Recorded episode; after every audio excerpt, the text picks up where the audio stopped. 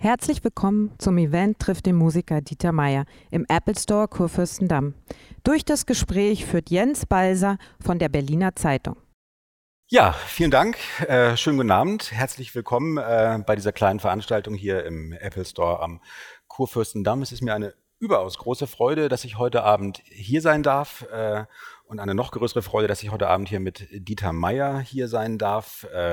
Nicht nur berühmter Pokerprofi, Großaktionär, Elektropop-Legende, Rinderzüchter und Winzer, sondern wie wir gerade beim Echo aus dem Mund von Helene Fischer erfahren durften, auch der Erfinder des Sampling und jetzt auch noch Erneuerer des Elektro-Chansons mit seiner, Sie sehen das, ihr seht das schon hinter uns, äh, mit seiner neuen und seiner neuen und ersten Soloplatte Out of Chaos, die am Freitag erscheint. Bevor wir Dieter auf die Bühne bitten, wollen wir uns äh, so als ersten Appetithappen aus dem Album mal die Single angucken und das erste Video. Das heißt Love Blind und danach geht's dann in die Vollen.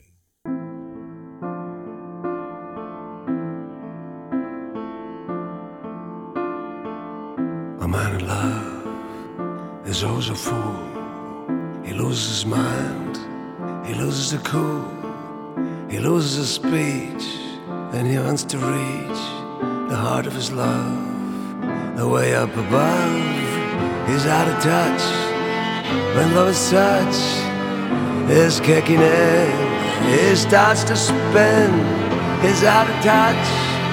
When love is touch is kicking in, he starts to spin.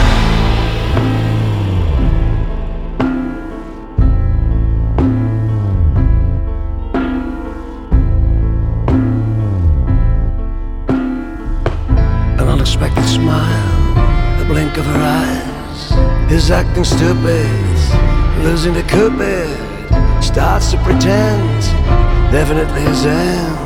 The heart of his love, way up above, is out of touch.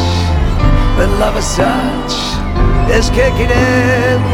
He starts to spin, shivering, stuttering, out of his mind, with nothing to lose.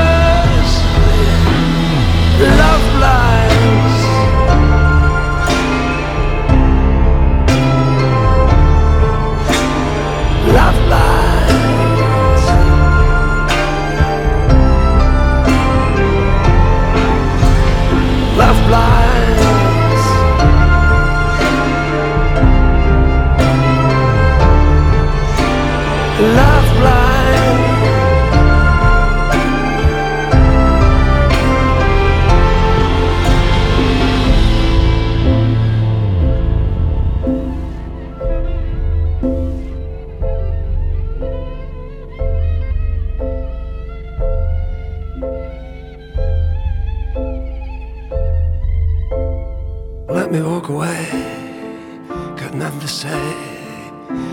Nothing less than a man in a mess.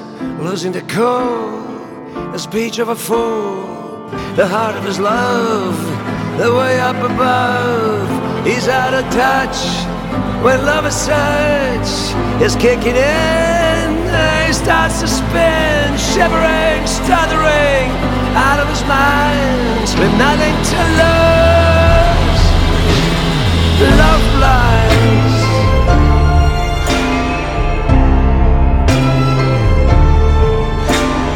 Love blinds.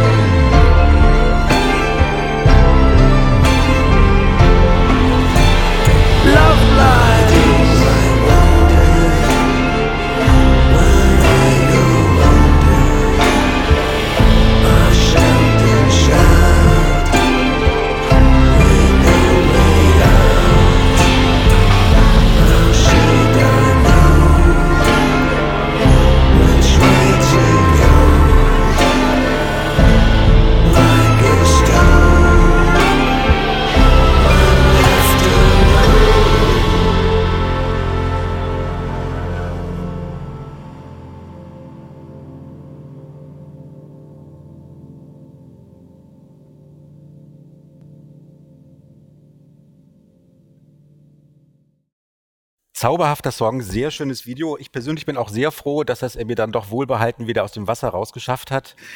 Begrüßen Sie herzlich Dieter Meier bei bester Gesundheit vor dem Ertrinken gerettet. Herzlich Hallo. willkommen. Hallo.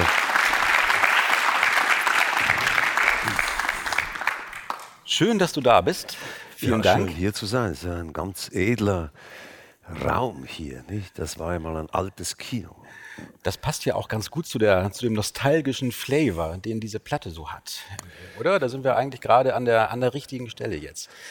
Ja, ja, vielleicht. Findest du sie nostalgisch? Ich finde sie nostalgisch, ja. Sie hat ja schon so ein, während, während Yellow, ja, ne, die, das, das Du, an dem du berühmt geworden bist, ja immer sehr futuristisch mit diesen Beats und äh, auch diesen elektronischen äh, Geräuschen, wie er da gearbeitet hat, sehr, sehr futuristisch war, ist das ja jetzt doch schon so sehr zurückgelehnt und nimmt so musikalische Traditionen auf, die es in deinem Werk eigentlich bisher nicht so gab, wenn ich recht sehe, so dieses Chansonhafte. Ne? Ja, es ist natürlich eine ganz andere Arbeitsmethode. Bei Yellow produziert der Boris Blank diese wunderbaren Klangbilder. Ja. Und ich bin dann dort eigentlich ein Gast in diesen Klangbildern. Äh, diese Klangbilder, die evozieren ja für mich, das sind eigentlich wie Soundtracks zu einem nicht existierenden Film, äh, sofort Filmszenen mhm. ja, in meinem Kopf drin. Äh, ich sehe dann Szenen, Emotionen, Situationen und erfinde eine Figur, die einen Text hat und eben äh, als Schauspieler sozusagen betrete ich äh, diese Klangbilder. Ich bin ja immer wieder auch ein anderer in den Bildern von Voice Blank, wohingegen hier habe ich ja bei Out of Chaos diese Songs äh, mhm. geschrieben mit der Gitarre mhm. und mit diesem wunderbaren altertümlichen Omnichord. Das musst du gleich nochmal ausführlich erklären. Ja, das leider ist das kaputt, dieses Gerät. Die sind ja 30 oder 40 Jahre alt. Ich wollte das ja mitbringen und da ein bisschen drauf rummachen, das erkläre ich dann gleich. Und äh, aus diesen Liedern dann ist äh, ja diese Produktion entstanden, indem ich die vorgespielt habe. Mhm. Berliner Produzenten, die auch involviert sind in äh, die Apparatgeschichte. Mhm. Nackt ist der Hauptproduzent, der T-Raumschmiere äh, war ein Produzent und Ben Lauber. Und die haben dann zwei äh, Stücke äh, mir vorgespielt, wie sie sich das vorstellen. Das war mir ein bisschen fremd, aber gerade das habe ich eigentlich geliebt. Mhm. Ich habe dann gesagt, okay, wir machen das zusammen unter der Bedingung, dass ich mich absolut nicht einmische. Okay. Ja? Also es war dann wirklich ein Klangkonzept aus einer Hand und äh, ich äh, habe dann die Songs, die ich da ursprünglich auf der Gitarre und mit diesem Omnichord gemacht habe, habe ich da gesungen. Also es ist ein anderer Prozess. Aber wie kommst du denn überhaupt dazu, dass man ja nach einer so langen Karriere, wann waren die ersten Yellow-Platten? 78, 79? Wie lange 79. hast du zusammengearbeitet? Das ist ja doch eine lange Zeit und in all der Zeit hast du nie mal ein Soloalbum aufnehmen wollen, oder? Nee. Das Kam ist so das äh, eigentlich wie, wie alles in meinem Leben äh, ist das ein Zufall. Ja? ja. Äh, das war nicht geplant, eigentlich kaum etwas, äh, das ich je gemacht habe, war geplant. Ich sehe mich ja eher so als ein Rhizom, das sind diese Pilznetzwerke, die unter dem Boden sind. Und wenn die Temperatur die stimmt und der Regen und die Symbiose zu einem nahen Baum, dann entsteht etwas. Wahrscheinlich, wenn ich Boris Blank nicht getroffen hätte, hätte ich wahrscheinlich gar nicht äh, äh, Musik mhm. gemacht. Und dieses Projekt hier war auch ein unglaublicher Zufall. Wir hatten ja mit Yellow äh, von diesem Album Touch Yellow einen Film gemacht, ja, also so ein virtueller Konzertfilm, alles gefakte Bühnen, gerechnet digital und uns dann hineingerechnet in diese künstlichen, digital erstellten Bühnen. Und ein deutscher äh, Veranstalter, der fand das eine gute Idee, wenn ich mit diesem Film und ein bisschen Gerede da auf Tour gehe. Und ich fand dann, das sei irgendwie zu wenig für 30 Euro Eintritt und habe mit ein paar Musikern zusammen, mit einem Geiger und einem Gitarrist, drei, vier Lieder gemacht, die ich da vortrug, um sozusagen diese 30 Euro Eintritt zu rechtfertigen. Und das hat einigermaßen gut geklappt. Und kam ein Veranstalter, sagte, mach doch eine richtige Band, schreibe ein paar mehr Songs und dann äh, schicke ich dich auf Tournee. Ja? Und ich wusste, wenn ich das nicht zusage, was natürlich auch hochstaplerisch oder halsbrecherisch war, weil ich ja gar nicht wusste, ob ich das überhaupt kann. Nicht so auftreten und so viele Lieder schreiben. Und so habe ich gesagt, okay, ich mache das.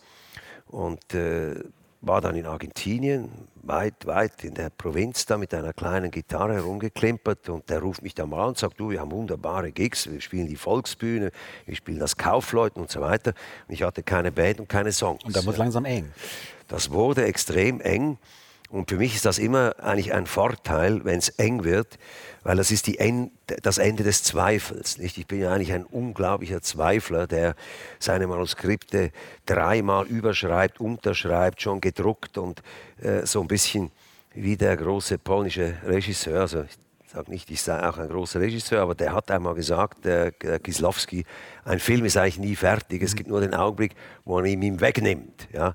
Und so geht das mir ein bisschen dass wenn ich jetzt nicht äh, diese Daten gehabt hätte, dann hätte ich da ein bisschen rumgeklimpert und wäre dann aus einer Mischung aus Unfähigkeit und Faulheit einfach irgendwann mal, äh, hätte ich das aufgegeben und gesagt, ja gut, das, das geht ja nicht. Ja, aber wenn du dann musst und eben wie ich das beschrieben habe mit diesem Rhizom, nicht, wenn die, die Feuchtigkeit stimmt und die Wärme und die Symbiose zu diesem Baum, äh, irgendwie kommen dann plötzlich diese Dinge aus dem Boden und es ist eigentlich wie ein Wunder wenn man in diesem magischen Raum drin ist plötzlich, wo man sich da rein geeiert hat mit tagelangem, wochenlangem Geklimper an dieser Tür geklopft. Plötzlich kommen dann die Dinge aus dem Boden, aber eben nur, äh, wenn man also für mich mindestens, wenn man es dann wirklich machen muss. Aber ist denn das eine, eine, Seite an Dieter Meier, die schon länger mal raus wollte vielleicht? Weil die Songs sind ja schon alle relativ, wir hatten nostalgisch, Tradition aber die sind ja auch alle relativ melancholisch. Ne? Also das eben hier ging es um Love Blind und dann im, im, im Video ertrinkst du fast irgendwie und, und kommst du mit letzter Not wieder ans Wasser und dann gibt es so Stellen, ich habe mir das nochmal notiert, senseless, useless, wasting my time, singst du an einer Stelle oder äh, busy going nowhere, zu einem übrigens ganz bezaubernden sogenannten Streichquintett, das sich dann nochmal ja, so ja. ganz melodramatisch aufschwingt. Aber das ist jetzt überall doch so, macht mir so einen sehr existenzialistischen Eindruck, der ja bei Yellow eigentlich nie so vorkommt. Da fragt man sich irgendwie, ist das so die, die schlummernde, dunkle Seite von, von Dieter Meier, die jetzt sich mal so Bahn gebrochen hat? Ja, schlummernd vielleicht nicht. Äh, ich sehe das ja so, dass in diesem Becken äh, der Gesamtheit der Erfahrung eigentlich alle diese Dinge aufgelöst sind und eine bestimmte Farbe ergeben. Das sind ja nicht jetzt so im Sinne von äh, Vivisektion, so einzelne mhm. Versatzstücke, die mir passiert sind, die ich dann abpresse, um mhm. sozusagen mhm. Songs draus machen. Aber die Gesamtbefindlichkeit ist schon äh, bei mir, dass ich da mich sehe als äh, ein Wesen, das irgendwie mal irgendwo auf diesen Planet geworfen wurde und dann seine paar zehntausend Tage hier verbringt.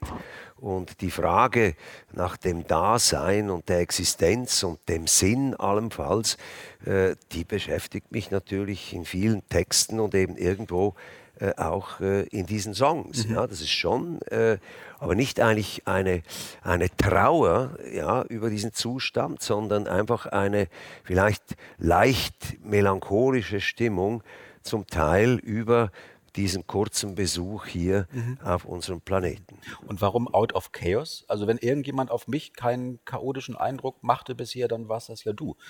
Also gibt ja kaum jemanden, der, ich habe es ja schon in der Anmoderation, man kommt ja kaum zu Ende, wenn man alle Berufe mal aufzählt, die du schon ausgeübt hast und auch alles mit einigermaßen großem Erfolg.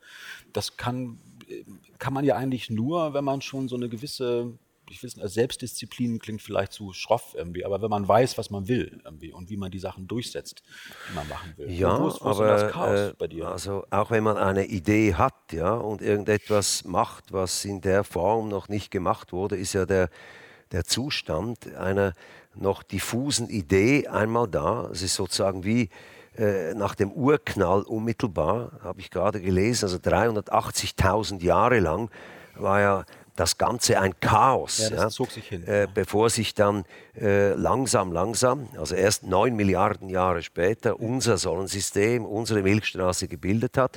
Und ich glaube, das Chaos ist eigentlich etwas sehr Positives. Überall, wo man neu äh, hineinkommt in etwas Neues, also auch jetzt, ich sage beim biologischen Anbau, den ich da in Argentinien betreibe. Das ist ein unglaubliches Chaos am Anfang. Man weiß nicht, wie man der Würmer, äh, der Insekten, der Pilze irgendwie Herr wird. Die ganze Natur bricht über einem hinein, äh, wenn man aufgehört hat, diese verrückten Chemiebomben mhm. da äh, in die Welt hinauszuwerfen.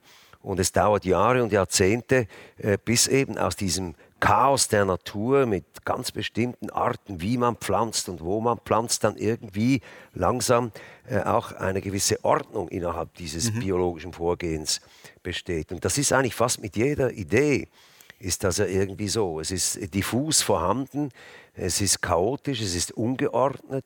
Und das Spannende ist ja gerade, aus diesem Chaos heraus äh, dann äh, eine Form zu finden, die man aber auch wieder verlässt mhm. natürlich, mhm. weil man ja sonst äh, als Epigone seiner selbst die gefundene Form einfach repetiert. Es ist eigentlich immer ein Pulsieren zwischen dem Chaos der Form, die man verlässt und dann wieder sich in ein Chaos hineinbegibt, so wie eben auch diese Songs entstanden sind aus dem, aus, aus dem Nichts heraus, aus dem Chaos, das sich auch ganz klar manifestiert hat, wenn ich diese Lieder mache, dann habe ich ja nicht primär ein verbales Anliegen, das ich dann mit Musik illustriere, sondern ich spiele irgendwelche Akkorde, ich spiele herum und äh, irgendein Wort, ein, ein zufälliger mhm. Wortfetzen. Ganz lange betreibe ich einen Singsang in einem nicht existierenden Englisch, also wirklich absolut chaotisch. Ja. Es ist keine richtige Sprache und irgendwo zufällig poppt ein Wort auf, das dann äh, zu einer kleinen Geschichte führt. Und an diesem kleinen Faden ziehe ich mich dann sozusagen aus dem Chaos heraus in eine kleine Struktur. Das passt ja auch wieder ganz gut zu der Arbeitsweise bei Yellow. Ne? Also da, da gibt es ja vielleicht dann doch so eine, so eine Kontinuität, weil da wurde ja auch immer, wie du schon gesagt hast, dein, dein Gesang wurde ja eigentlich eher so, so von Boris Blank bearbeitet. Also er hat, er, hat, er hat Räume geschaffen und du bist dann gewissermaßen in diesen Räumen zu Gast gewesen, aber auch deine, deine Stimme war ja immer Teil des Mixes. Ne? Also die wurde immer, immer zerhackt, wieder neu montiert, irgendwie, also in, in den, in den Beat Ja, gefügt, ja, ne? also, also das, war, das, schon, war, das, war das jetzt, war das denn jetzt sehr ungewohnt, so zu singen, also so ein, so ein, so ein Lied irgendwie aus dem, also mit, mit, mit Strophe und Refrain? Also dass ich so, da, da, äh, dass ich so äh, äh, richtige, in Anführungszeichen, richtige Lieder singe und die von Anfang bis Schluss durchsinge, das war schon äh, was Neues. Ja. Nicht bei äh, Yellow, äh, da bin ich sozusagen ein wie soll ich sagen, ich, ich liefere äh, Puzzlesteine eben als eine Art Actor, mhm. äh, die dann in die Klangbilder von Blank äh, hineingehen und äh, gemeinsam entwickeln wir die Songstrukturen, die eigentlich noch gar nicht da sind, wenn die Klangbilder mhm. da sind. Mhm. Übrigens das Vorgehen von Boris ist ja auch äh, unvorstellbar chaotisch, ja, indem er wie ein Maler vorgeht, der irgendwie unten rechts an seiner Leinwand beginnt, der macht irgendetwas, der Boris lebt ja eigentlich oder seine Ideen entstehen nicht aus den Melodien, sondern aus den Klangfarben, aus den Klängen, die er erfindet mhm. und samplet und verändert und verzieht und verbeugt. Und daraus entsteht dann die Idee für ein Klangbild. Aber er beginnt dann, um jetzt bei der, beim Vergleich mit dem Maler zu bleiben, er beginnt da irgendwie unten links, fängt an. Aber recht eigentlich ist es ein dialektisches Prinzip, in dem jeder Pinselstrich ergibt einen neuen, sozusagen eine Synthese, aus der dann wieder ein neuer Pinselstrich entsteht.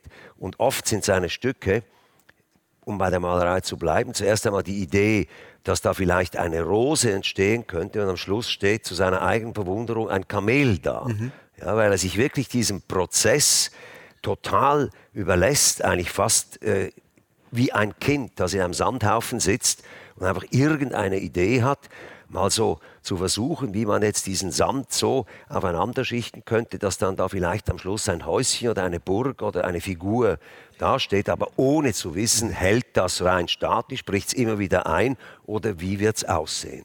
Habt ihr eigentlich jemals gestritten beim Arbeiten? Schon, das, ja, ihr, macht, schon. ihr macht, macht immer so einen, so einen symbiotischen Eindruck und die, die Musik ist ja auch so, so symbiotisch. Man fragt sich immer, wenn, wenn die beiden im Studio sind, ist dann im Grunde alles schon, wie du sagst, irgendwie so fertig, was, was Boris Blanca nein, macht? Nein, nein, nein. Wir, oder wir hast du auch schon äh, gesagt, so, so, so geht es auf keinen Fall und den Quatsch singe ich nicht oder so lasse ich mir meine Stimme nicht bearbeiten?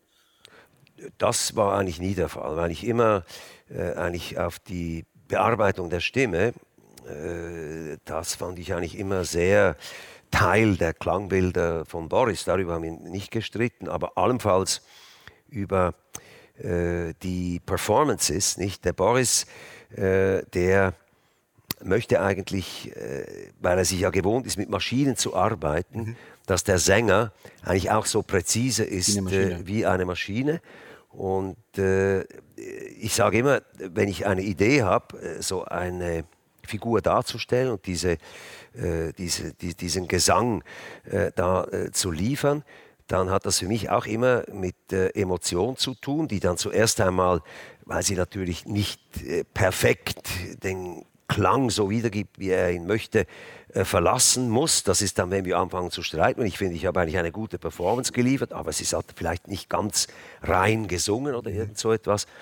Und dann geht es durch dieses Tal hindurch äh, äh, wo eigentlich eine Perfektion gefordert ist, die ich dann hoffentlich wieder auch mit einer gewissen Emotion äh, erfüllen kann, nicht am Schluss. Aber eine Zeit lang muss ich mich sozusagen fluchend fast äh, durch dieses Tal äh, hindurch ahlen und äh, durchkämpfen, weil eben nach der Perfektion dann wieder eine gewisse Freiheit im Ausdruck kommt und hoffentlich auch eine gewisse Emotion. Und wenn ich da im Tal der emotionslosen Ablieferung bin, dann werde ich meistens ein bisschen sauer. Aber ich fand das jedenfalls wahnsinnig toll, wie ihr da äh, neulich auf der Echo-Bühne gestanden habt und den, und den Lebenswerk, äh, den, den Lebenswerk-Echo bekommen habt und nach, nach dieser, wie ich finde, dreieinhalbstündigen, entsetzlich langweiligen Veranstaltung äh, wir dann plötzlich mit euch beiden nochmal so ein bisschen dreifrei kamen. Und du hast ja damals sogar mit Trio zusammengearbeitet. Ne? Ja, ja, hast, ich habe das, hier äh, das Berlin, Video das Video zu Da, Da, Da, da habe ich hier in Berlin gedreht, in einem wunderbaren Lokal da in Kreuzberg, äh, das hieß Exil. Ja. Und wie viele dieser tollen Lokale war das tatsächlich ein Exil für äh, Wiener Künstler, die hier geflohen sind nach Berlin aus dieser oberreaktionären Stadt Wien, weil sie dort ins Gefängnis hätten gehen müssen. Und da hat sich so eine ganze Gastroszene entwickelt, so in den 70er Jahren eben um diese Wiener herum. Und das spielt in Exil eben, das Da-Da-Da-Video. Und da sitzt die Band und intoniert dieses Lied und zwischendurch wird, wenn ich mich richtig erinnere, Annette Humpe mit einem, äh, mit ja, einem Messer ja, von hinten ja, erdolcht. Ja, das war dann die Idee von Remmler. Äh, das fand ich eigentlich ein bisschen zu äh, surreal, weil mhm. das Video ja sonst drei so Kneipensitzer beschreibt, die träumen davon, in die Welt hinauszugehen mit irgendetwas und sehen sich plötzlich dann im Fernseher quasi wie einen Traum dass das klappt. Ja. Und mhm. Remmler wollte unbedingt, dass die Serviererin, die Annette Humpe, äh, dass die dann stirbt, ob, da, ob diesem Dolchwurf. Ja. Das äh, war sein äh, Beitrag. Und, äh, Aber am Ende tanzt dann ja blutüberströmt wieder mit, das hast du dann durchgesetzt. Äh, ja, ja, ja, ja, das sollte ja eben eigentlich sehr surreal sein und nicht jetzt eine real umgebrachte Kellnerin. Gab es denn damals zwischen euch und der, der neuen deutschen Welle, wie sie also mit dem Trio ihren Ausdruck hatte, sowas, sowas wie eine Geistesverwandtschaft? Nein, oder, das glaube ich nicht. Das war schon ganz anders. Ich habe Trio sehr, sehr gemocht. Also die erste Platte von Trio, die hat ja Klaus Vormann produziert. Ja, ja. Und das war wunderbar, sprödes äh, und äh, extrem eigenes äh, Songwriting. Und äh, leider ist das dann ja äh, ziemlich schnell irgendwie in eine ganz andere Richtung. Ja abgegangen. Ich glaube, das Trio auch ein Stück weit, äh, äh, man könnte fast sagen, naiv zu diesen Sounds gekommen sind, weil die hatten ja wirklich was erfunden und dann wollten sie aber sehr schnell eigentlich ganz äh, internationalen äh, äh Rock'n'Roll äh, machen ja. und das hat sich dann eigentlich sehr schnell irgendwie leider verloren. Ich fand Trio eine der ganz äh, für mich so wichtigen New German Songwriting ja. Singing Bands. Die haben mir sehr gut gefallen. Als ich die zum ersten Mal gesehen habe, äh, da äh, habe ich fast Tränen gehabt vor Lachen und Glück, dass es so etwas gibt. Ich würde eine Frage hätte ich noch, bevor wir dann vielleicht mal, wenn ihr Lust habt, also ihr könnt, wie ja schon eingangs gesagt wurde, auch Fragen stellen. Ähm, sind zwei Kollegen mit Mikrofonen, die dann zu euch rankommen. Ich hätte eins, eins würde, ich, würde mich noch interessieren, weil wir gerade mal über den, den Echo sprachen. Es war ja also ähnlich im Grunde wie Trio. Also ihr wart ja, ihr habt ja Wahnsinns Chartserfolge gefeiert, aber habt auch immer ein Ohr am, sagen wir mal, Underground gehabt. Und ihr wart, habt gewissermaßen immer so in, in, in, in beiden Welten gelebt. Und dann saß ich da bei, bei dieser Echo-Verleihung, man sitzt ja so vier Stunden im Saal, kann nicht weg. Also mir tat am Ende schon sehr der Hintern weh und es war eigentlich ein, ein Show-Act grässlicher als der nächste und dann standet ihr beiden da oben. Was denkt man in so einem Moment? Hast du, hast du irgendwie so zu dieser, dieser Art von, von Kulturindustrie, ist dir das, kannst du da so gleichgültig bleiben oder gibt es dann auch irgendeinen so Punkt, wo man dann zornig wird? Zornig nicht, äh, eher so ein bisschen traurig, ja. Äh, dass äh, wirklich äh, zwischen Schlager und Rock international und Pop und so, äh, äh das sind so einheitliche und voraussehbare äh, Klangbilder. Es ist wirklich äh, zum Teil professionell gemacht, aber wirklicher Kitsch eigentlich über ja. weite Strecken. Und es spiegelt natürlich auch äh, die Eintönigkeit äh, der ganzen Medienlandschaft, ja, die natürlich auf dem äh, größten gemeinsamen Nenner sozusagen diese äh, Musik produziert und so tönt es dann auch. Und das sind ja auch natürlich die erfolgreichsten Künstler, die hingetrimmt sind, äh, wie die sehr professionelle äh, Helene äh, Fischer, äh, Fischer ja, Fischer, die ja. ja. wirklich, also ich würde sagen, amerikanisches äh, Showbusiness ja. Standard irgendwie zeigt, aber eben sehr, sehr hingetrimmt auf die Verwertbarkeit in dieser Medieneinöde. Äh, also ich würde jetzt mal sagen, wenn Trio heute käme oder Yellow heute käme, wir hätten überhaupt keine Chance, äh, weil das ja wirklich etwas völlig außerhalb des bestehenden Klangbildes war, äh, auf den Medien, in den Medien äh, stattzufinden. Obwohl du kannst dich jetzt ja nächstes Jahr wieder für den Echo als Newcomer bewerben. Ja, vielleicht, ja, vielleicht nach, bin ich ein, ein Newcomer, was ich bezweifle, weil die diese Out of Chaos äh, CD, die passt schon nicht äh, in, in, diese die Welt, Welt, hinein, die ich übrigens, also ich sage nicht, alles ist einfach nur äh, schlecht, es ist einfach unglaublicher Einheitstopf sozusagen, Eintopf und eben äh, zum Teil ziemlich clever auch gemacht im Hinblick auf diese unmittelbare Verwertbarkeit in den gleichgeschalteten Medien. Noch ein Satz vielleicht, das Verrückte ist ja, dass diese Medienvielfalt äh, durch die äh, vielen Privatsender, die es gibt, eigentlich zu einer Produktionseinfalt geführt hat, weil, auch die öffentlichen Rechtlichen, die ja eigentlich einen ganz anderen Auftrag hätten, äh, sich natürlich messen an den Einschaltquoten äh, der Privaten, dessen einziger Zweck es ja ist, eine möglichst homogene Masse an ein zu bewerbendes Produkt äh, zu führen. Nicht? Das ist ja die, der Sinn dieser Musik, damit äh, der Sender im ganz normalen kapitalistischen Sinne rentieren kann. Aber die öffentlich-rechtlichen, die hätten ja eigentlich äh, einen anderen Auftrag, sind aber natürlich quotenmäßig niedergewalzt worden, auch durch äh, diese Vielfalt der Sender, die nur dem kommerziellen gehorchen müssen.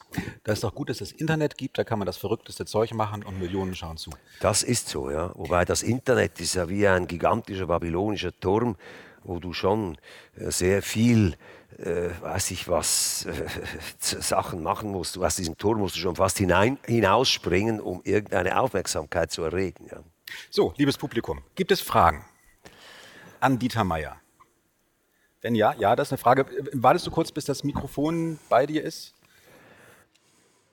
Hallo, ich heiße Hendrik. Ähm, es gibt ja, äh, Boris Blank hat ja vor einer Weile, ich glaube letztes Jahr irgendwann, diese äh, Yellowfire-App vorgestellt, ja. äh, hier in Berlin.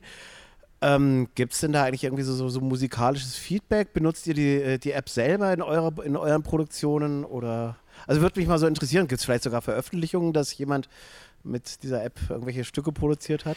Ja, ja, es gab ja einen, einen Wettbewerb und da haben Hunderte haben da mitgemacht, eigentlich nur mit diesem App eben zu samplen und äh, Stücke zu machen. Und tatsächlich äh, auf unserer neuen CD, die ja im Oktober äh, rauskommt, äh, da sind ganz viele Grundideen von Blank eben mit diesem äh, Taschenstudio gemacht. Das hat er immer bei sich, wenn er irgendein Geräusch hört oder etwas wahrnimmt, was ihn interessiert, klanglich, dann nimmt er das auf und baut dann dazu sofort irgendwelche äh, Klangwelten. Er ist auch ein Meister äh, der Laute, die er mit seiner Stimme hervorbringt. Ja. Und äh, viele Stücke äh, basieren tatsächlich auch bei Blanc, äh, der ja sonst ein sehr perfektes, hochtechnisiertes Studio hat, auf diesem kleinen Yellowfire App, der ein wunderbares Spielzeug ist. Da war eine Frage hier vorne in der ersten Reihe. Rupert Reinhardt, ich würde Sie gerne nach einem anderen Zufall fragen. Und zwar Steak-Restaurant in Frankfurt. Ich wusste von Fleisch und von Wein, aber Frankfurt und Restaurant hat mich überrascht. Wie kam es dazu? Läuft's und warum Frankfurt und warum nicht Berlin? Genau. Auch ein, auch ein reiner Zufall. Äh, es sind äh, Leute äh, in eins meiner Restaurants in Zürich gegangen. Ich muss übrigens dazu sagen, ja, das klingt immer so, als würde ich da verantwortlich dann sein. Das sind meine Produkte aus Argentinien, sicher biologische gute Weine und auch äh, das biologische äh, Steak ist natürlich grasgefüttert und von einer sehr guten Qualität. Aber im Tagesgeschäft äh, habe ich dann Partner, die diese Restaurants führen und zwei Herren aus Deutschland, die waren einmal in Zürich und haben das gesehen und fanden das eigentlich interessant und haben mich dann gefragt, ob wir nicht zusammen ein Restaurant machen könnten und da beide aus Frankfurt sind, ist das halt aus Frankfurt. Aber wir haben tatsächlich schon Anfragen aus anderen Städten, weil das, wie du ja gefragt hast, von Anfang an eigentlich sehr gut ging. Also diese Qualitäten werden offensichtlich geschätzt, auch die Sicherheit, die dieses Produkt hat, dass man da nicht plötzlich weiß der Teufel was ist. Ja, das sind ja äh, Viecher, die immer draußen sind und eigentlich nur von Gras äh, sich ernähren. Und das hat dazu geführt, dass das von Anfang an immer voll war. Und wir haben schon Angebote in Berlin und in Hamburg, auch solche äh, Lokale äh, zu eröffnen. Das war jetzt ein bisschen weit weg von der Musik.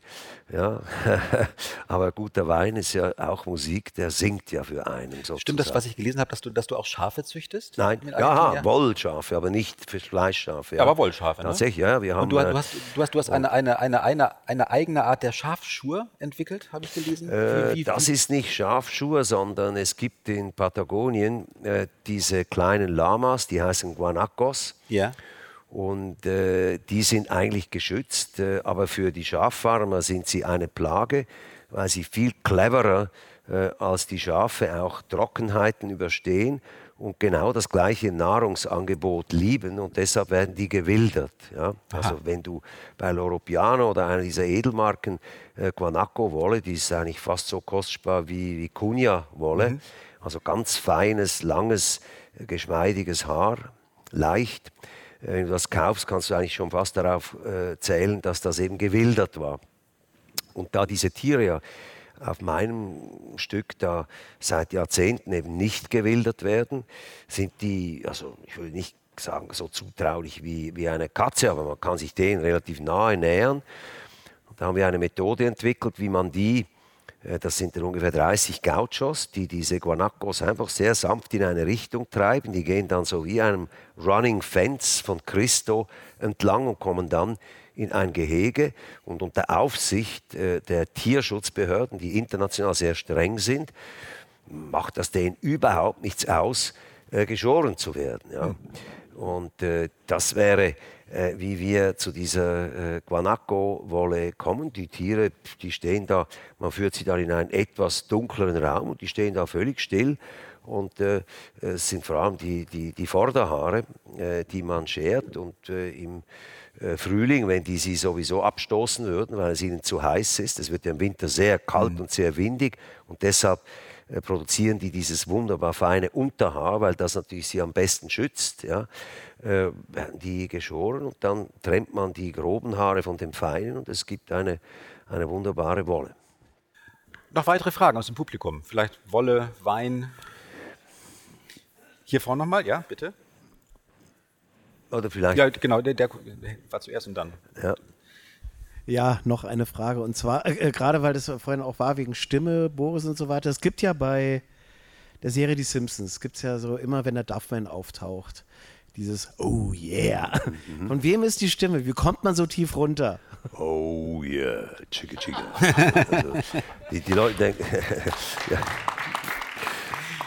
Die Vielen Leute Dank. denken immer, das sei äh, getreatet, aber wie ich schon gesagt habe, äh, ich kann meine Stimme äh, sehr wandeln. Ja. Ich, äh, in einem Stück habe ich auch mal als Spaß gesungen wie Louis Armstrong. Nicht Should I know I'm in love with you. Nicht so. Äh, ich bin eigentlich ein, ein Stimmendarsteller sozusagen und dieses Oh yeah hat eine lustige Geschichte auch. Äh, ist einer der wenigen Tracks von Boris, äh, zu dem mir eigentlich nicht sofort was eingefallen ist. Und dann sagt Boris, als ich das gemacht habe und als es dann fertig war, da stellte ich mir vor, du bist irgendein äh, König auf einer Südseeinsel, diese kleinen Königreiche mit diesen sehr wohlgenährten Königen, die da, du sitzt auf einem Thron am Strand, äh, eine leichte Brise äh, kühlt dich ein wenig, ein Diener bringt dir einen wunderbaren Drink, die Sonne geht unter, was würdest du dann sagen? Da habe ich gesagt, oh yeah. So ist das eigentlich entstanden. Und bis heute, ich bin oft ja in Amerika, also in den USA, äh, wenn ich da durch diese relativ äh, unangenehmen und äh, äh scharfen Immigration Officers äh, hindurch mich mühlen lasse, dann äh, steht da natürlich der Einfachheit halber Musiker, wenn ich aufschreiben muss, was ich denn vom Beruf sei. Und dann fragt er jeweils so, bisschen despektierlich, is there anything you did I should know? Und dann sage ich, oh yeah. Dann sagt er, you're that guy. dann geht das relativ zügig dann, dass ich da durch diese, sozusagen mein zweiter Pass, um äh, durch die Immigration hindurchzukommen. Ja. Ein wunderbares Schlusswort. Vielen Dank. Ja, ich habe zu danken. Wir sind am Vielen Ende. Dank, dass Sie hier waren. Die Platte Out of Chaos erscheint am Freitag bei dem wunderbaren Berliner Staatsakt-Label. Im Mai folgt die Tour und für das Berliner Publikum am am 8. 8. Mai, Mai, spielen wir im Berghain. Wo sonst? Ja, wenn nicht im Berghain. erwarte ich Sie natürlich alle, um dann dort einzuchecken, Yellow zu hören und dann zwei Tage äh, dort zu bleiben. Das kann man ja dort nicht. Okay, vielen Dank fürs Dasein. Ja. Vielen Dank. Danke.